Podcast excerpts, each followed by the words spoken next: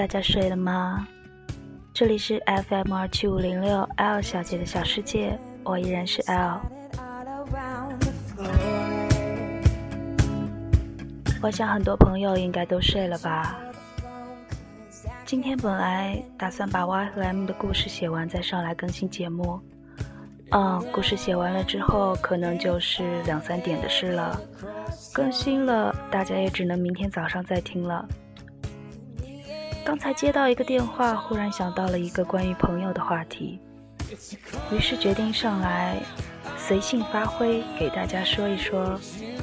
大家也就将就着听一下吧，这是无稿哦，脱稿说。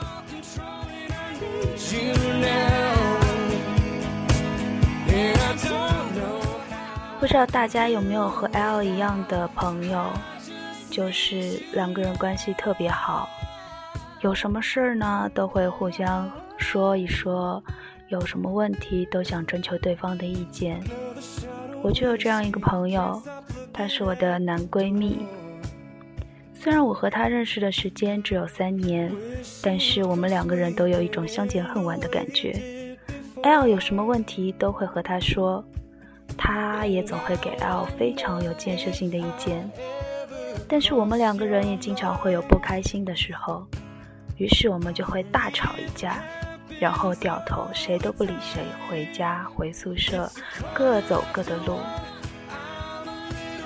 再隔几天呢，我们又会相互发短信和对方说对不起，于是我们又和好啦，继续做我们的好朋友，她继续是我的好闺蜜。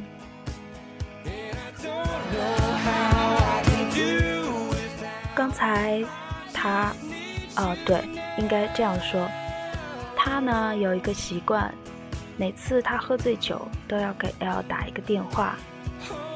胡乱的说一大堆有的没的，然后呢，L 就会让他去睡觉。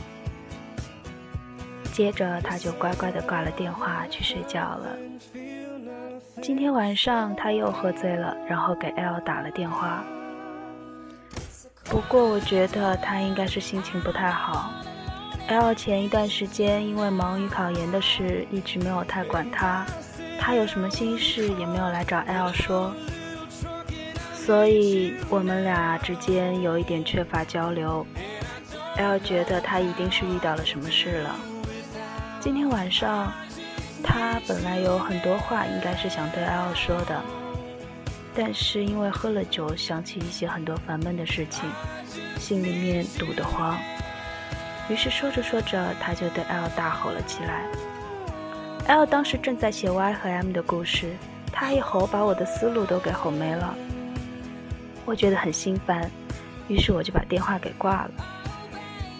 过了一分钟，我冷静地想了一下，我觉得这样好像不太对，于是我给他发了短信，我和他说：“赶紧去睡觉吧，等酒醒了我们俩再谈。”结果他给 L 回了短信，他说：“对不起，是我错了。”我想，这就是朋友。只要是真心真意对待对方的朋友，都会这样。不管我们怎样吵闹，不管我们遇到了什么事，是好是坏，我们都会站在彼此的身边，一直陪着对方，为他着想。当他遇到困难的时候，你一定会去帮他一把；当你遇到困难的时候，他一定会借你一个肩膀。朋友不分男女，只要是真的朋友，在一起就会觉得舒服，在一起就会为对方着想。即使不能够时常在身边，他的心里也永远惦记着你。我想大家应该都有这样一个朋友吧。和我们的朋友说晚安，祝大家有一个好梦，拜拜。明天 L 会给你们更新 Y 和 M 的故事，希望你们可以喜欢。